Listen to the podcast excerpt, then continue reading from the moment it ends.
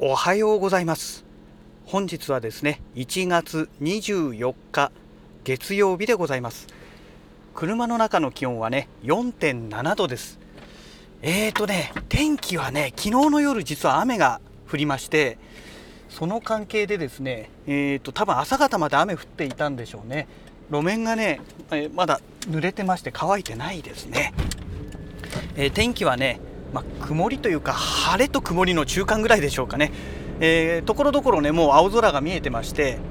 えー、今日は多分このまま晴れてくるんじゃないかなと思います。はい、えー、それでねまあ今日週明け月曜日ということですけども、まあ、私から見るともう明日明後日が2日間火水とお休みになりますのでまあ、世間皆さんから言わせるとね金曜日みたいなそういう感覚なんですけども。でね今日お話しするネタえー、実はねもうね全然ネタがなくてね 今日何しようかななんて思っていたんですけども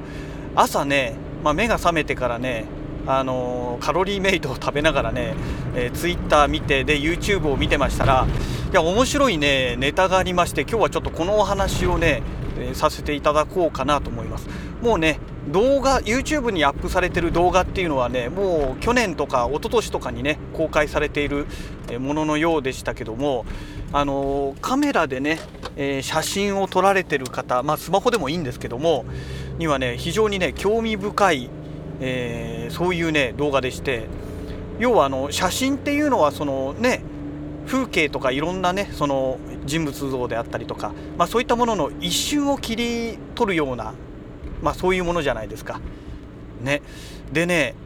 そのね一瞬を切り取るというねあのこの作業のいわゆる、まあ、目のごまかしというかトリックというかね、まあ、それをねうまく利用した興味深いね写真を撮ってる方が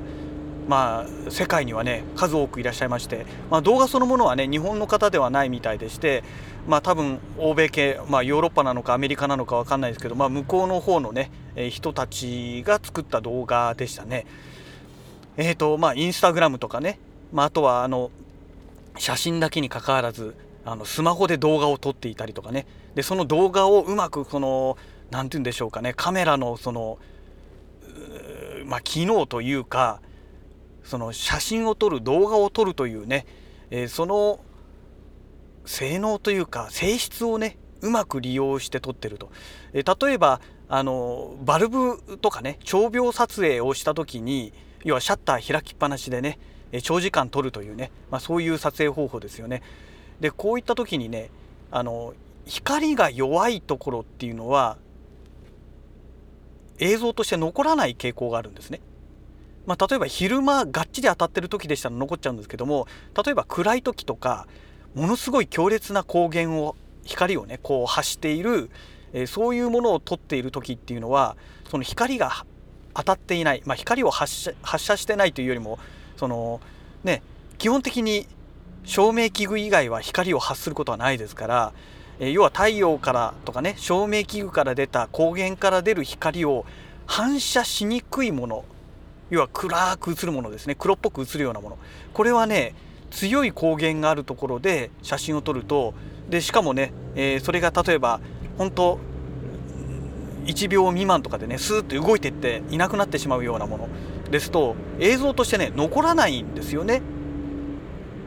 これがねなかなか面白い部分でしてよくそれでね、あのー、夜間とかでね、あのー、風景写真なんか撮るとほとんどあの動いてるものがね残らないので面白い映像が撮れたりするんですよね。で昔ねもう20年ちょっと前でしたけどもその都内のえっ、と何て言うでしょう例えば渋谷とかね池袋とか新宿とかで人が全く写っていない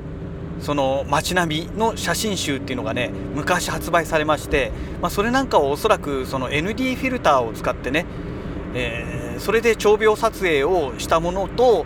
なおかつそれでもね人が映っちゃったり車映っちゃったりしますからあの車が移動した後その人がいなくなった後にもう一回撮ってっていうのそれをうまく合成して作った写真集なんじゃないかとは思うんですけども、まあ、そういう写真集が出たぐらいねあのこれはね、まあ、よくある手法なんですよね。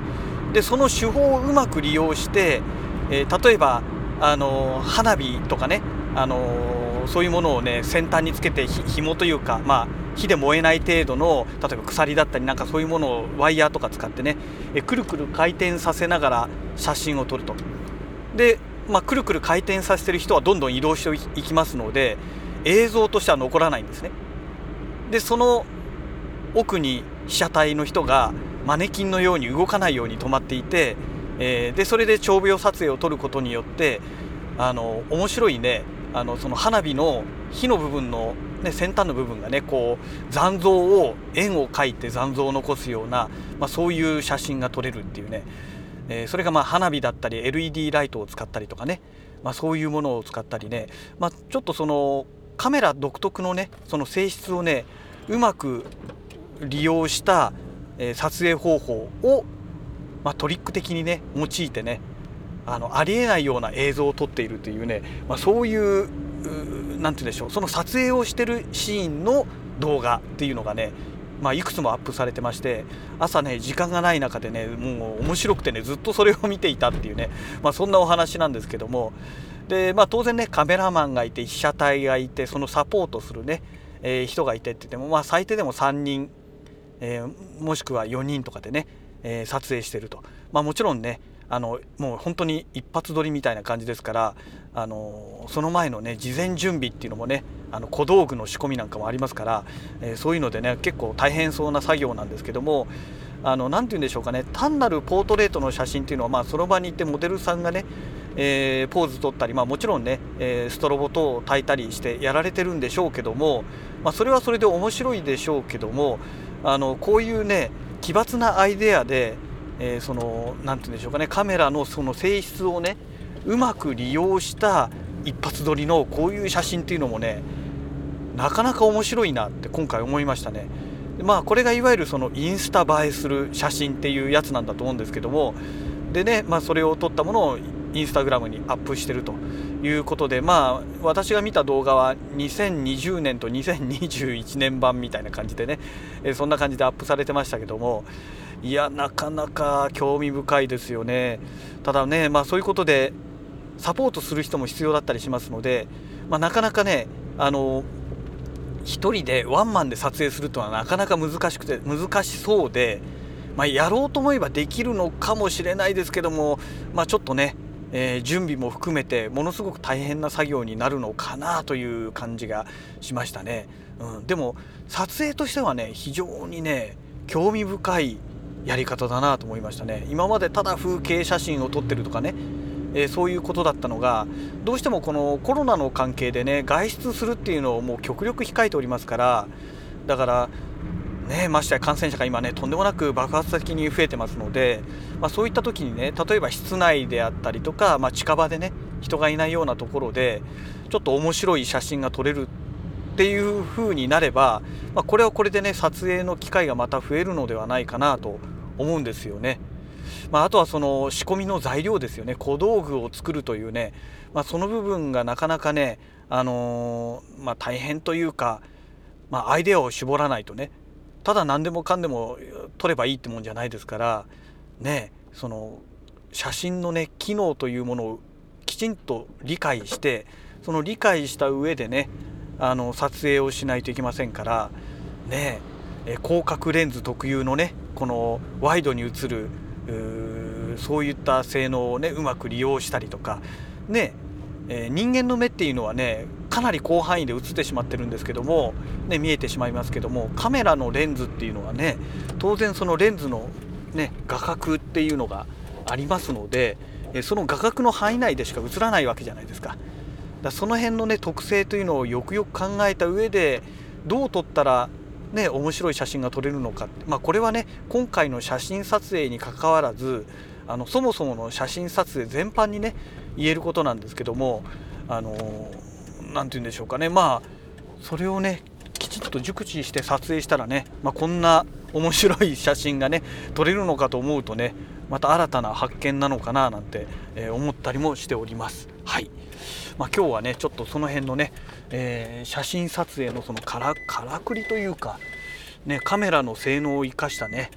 えー、面白いね、撮影を撮ってる人たちがいましたという話なんですけども、えーとね、今日の朝のツイッターでね私がいくつかその動画の URL をね載せたツイートをしてますので、まあ、興味がある方はね1月24日の朝8時前後ぐらいのツイートをねちょっと確認していただけますと、えその URL が載ってますので、えー、ぜひねそちらをご覧になっていただければと思います。はい、えそれではねまた次回のラジログをお楽しみください。